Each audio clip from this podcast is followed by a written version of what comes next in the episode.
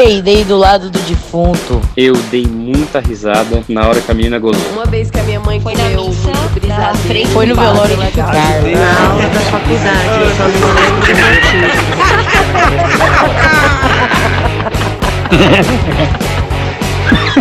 Ah, mas eu ri fazer o quê? Aê, sejam muito bem-vindas ao Mais Eu Ri. E eu sou a Camila Masri e aqui é o lugar que eu escolhi para celebrar os momentos em que o riso é a saída menos óbvia, mas é inevitável. Hoje eu vou falar daqueles áureos tempos da minha adolescência. Maravilhosa!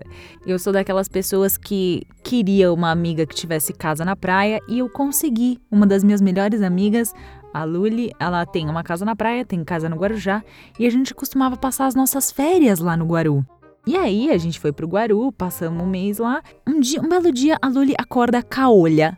Um olho muito inchado, assim, vermelhaço, e o outro normal. Aí eu perguntei, Luli, o que aconteceu com o seu olho? Ela, ah, é o pica-olho. Falei, pica-olho? Ela é, você nunca ouviu falar daquele mosquito que pica só o olho? Aí eu, caralho, nunca ouvi falar desse bicho. E aí, desde então, eu comecei a passar repelente no olho, né? Pra evitar o pica-olho. Porque pra mim, o pica-olho fazia totalmente sentido que ele existisse. Porque, assim, se você tem todas as opções do mundo e você é um bicho que gosta de sangue, você é um mini vampiro, né? O mosquito, ele é um mini vampiro, ele suga o sangue. Então, se você tivesse a opção, você não ia escolher um lugar como o olho, que tem pouco sangue. Você ia escolher o quê? Uma nádega, sei lá, algum lugar que tivesse bastante sangue. Aí eu falei, claro que existe uma espécie que só conhece o que é sugar o sangue do olho e não conhece o que é sugar sangue de outros lugares. Então, pra mim, isso fazia totalmente sentido. É tipo um tubarão que nunca comeu carne humana. Ele não sabe que uma carne humana é melhor do que as outras carnes até ele provar, não é mesmo? Então, existia um mosquito que só picasse o olho, pra mim era óbvio que ele nunca tinha experimentado outra parte do corpo. É uma espécie de mosquito que só picava o olho. E aí eu fiquei propagando essa história durante uns 10 anos, falando para as pessoas que elas tinham que passar repelente assim na pálpebra para evitar o pica-olho. Até que a Luciana, a gente fez alguma viagem, a Lu virou para mim e falou: Camila, o que você tá fazendo? Passando repelente no olho? Eu falei: Ué, o pica-olho. Ela, Camila, você acreditou mesmo? Aí eu me senti uma verdadeira imbecil, obviamente. Ai, uma idiota de ter acreditado e espalhado a palavra do pica-olho, não é mesmo? Espalhei. Aí eu fiquei pensando, cara, por que, que a gente mente?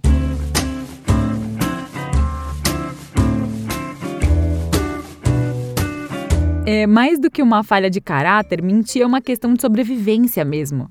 E se serve de algum consolo, a maioria dos outros animais também criam essas técnicas para enganar e conseguirem o que eles querem. Darwin explica, né?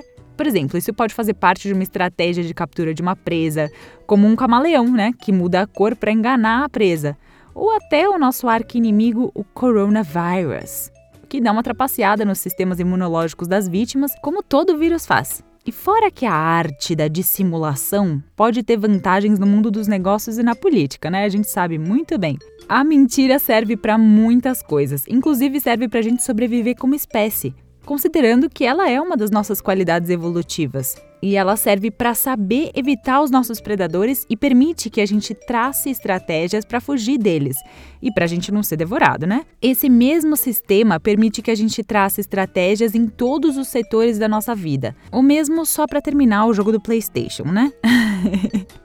o Paul Seeger, que é um psicólogo renomado, ele diz que hoje a gente mente para os outros principalmente para a gente obter alguma vantagem, para evitar ou escapar de alguma punição, claro, ou para entreter, como foi o caso do pica-olho, não é mesmo? Ou de qualquer outro trote, né? Ou qualquer outra zoeira enganosa que a gente faz entre amigos. Mas existem também aqueles mentirosos patológicos, aqueles o que a gente fala, ah, esse daí é psicopata. Pode ser um mentiroso patológico, que é essa pessoa que sofre de mitomania. Não estou brincando, chama isso mesmo. Que por incrível que pareça, não são só os bolsominions que propagam as fake news, mas são as pessoas que mentem compulsivamente. E eles são, claro, muito bem vistos socialmente, como são né, os psicopatas. Em defesa dessas pobres criaturas do demônio, todo mundo mente E não só a gente mente para os outros, como a gente mente para nós mesmos. A gente mente pra gente sobre coisas que demandam muito esforço pra gente mudar, como os nossos relacionamentos, trabalho, amizade, saúde, hábitos. A gente mente porque a gente precisa se sentir bem com a gente. E naturalmente a gente busca o caminho mais fácil, porque o nosso cérebro é programado de uma forma com que ele gaste menos quantidade de energia em alguma ação, porque a nossa energia, a nossa bateria, né, ela é finita. E na maior parte das vezes a gente mente para nós mesmos porque a gente não tem ainda força psicológica para lidar com as consequências de aceitar aquela verdade. E o que a gente vive na infância afeta as mentiras que a gente conta para nós mesmos quando nós somos adultos. Por exemplo, se você cresceu com um pai ou uma mãe que só te colocava para baixo, você provavelmente vai crescer um adulto que precisa ser perfeito, que precisa que as outras pessoas achem que você é perfeito. E aí, quando outro adulto te critica, mostra alguma imperfeição sua, você se sente o quê? Ansioso, nervoso e não sabe muito bem de onde vem isso.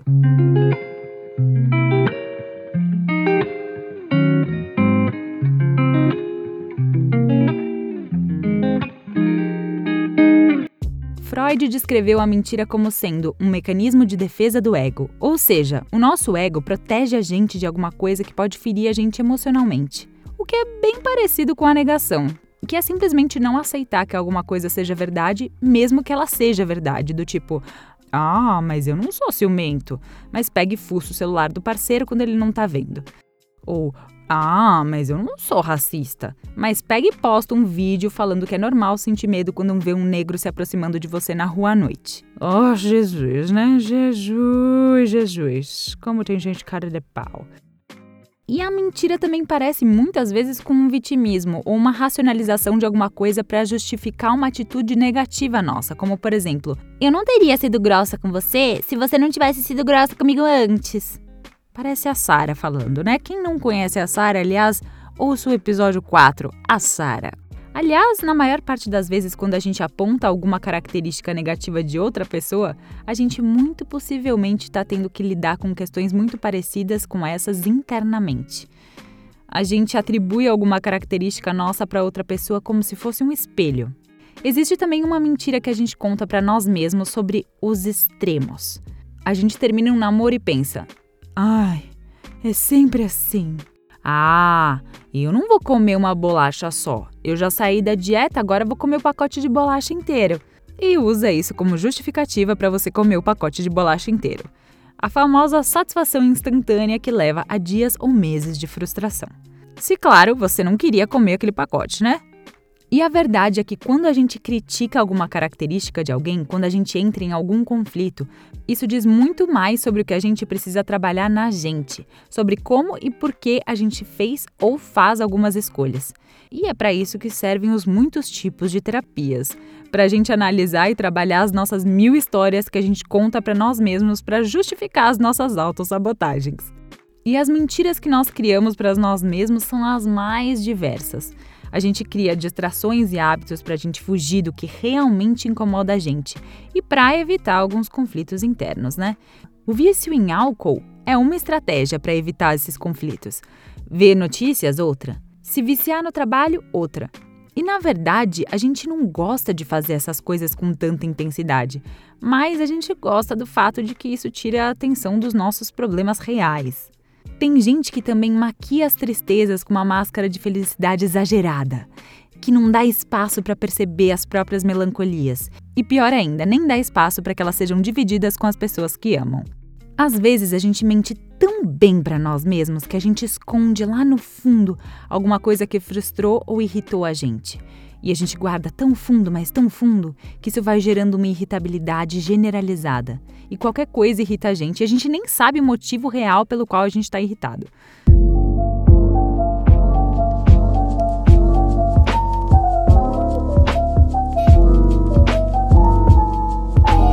Se a gente dá muita ênfase em menosprezar alguma coisa, pode ter certeza que o motivo do nosso menosprezo geralmente vem do medo de que, na verdade, a gente gosta muito do que a gente está menosprezando, mas que talvez isso não seja muito aceito socialmente. Ou então que, se a gente gostar daquilo, o nosso sistema de crenças que a gente desenvolveu desde criança pode ser mudado. E isso é dolorido.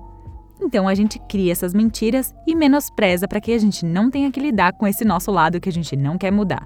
E tem também as chamadas mentirinhas brancas, aquelas que a gente julga que são meio inofensivas e que têm a mesma conotação racista da inveja branca. Se você ainda não escutou o episódio 13 dos Invejosos que Lutem, escuta. Mas o Paul Seeger acredita que essas mentirinhas que a gente conta que são inofensivas são as que fazem com que seja possível a gente conviver na sociedade. São as nossas personas, as pessoas que a gente cria para poder lidar e conviver com os muitos tipos de pessoas diferentes. A gente, na verdade, não está pronto para ouvir a verdade sempre. Inclusive, isso já foi tema de muitos filmes, como O Primeiro Mentiroso ou O Mentiroso, que é com Jim Carrey e vários outros filmes que mostram que essa possibilidade da gente sempre falar a verdade seria bem desastrosa e bem conflituosa. E o outro extremo também aparece bastante nos filmes, séries e livros. O mentiroso patológico e viver uma mentira também. Isso está escancarado naquele episódio do Black Mirror que eles pontuam as pessoas de acordo com o comportamento delas. Tipo, sei lá, Instagram ou Uber, que você dá nota.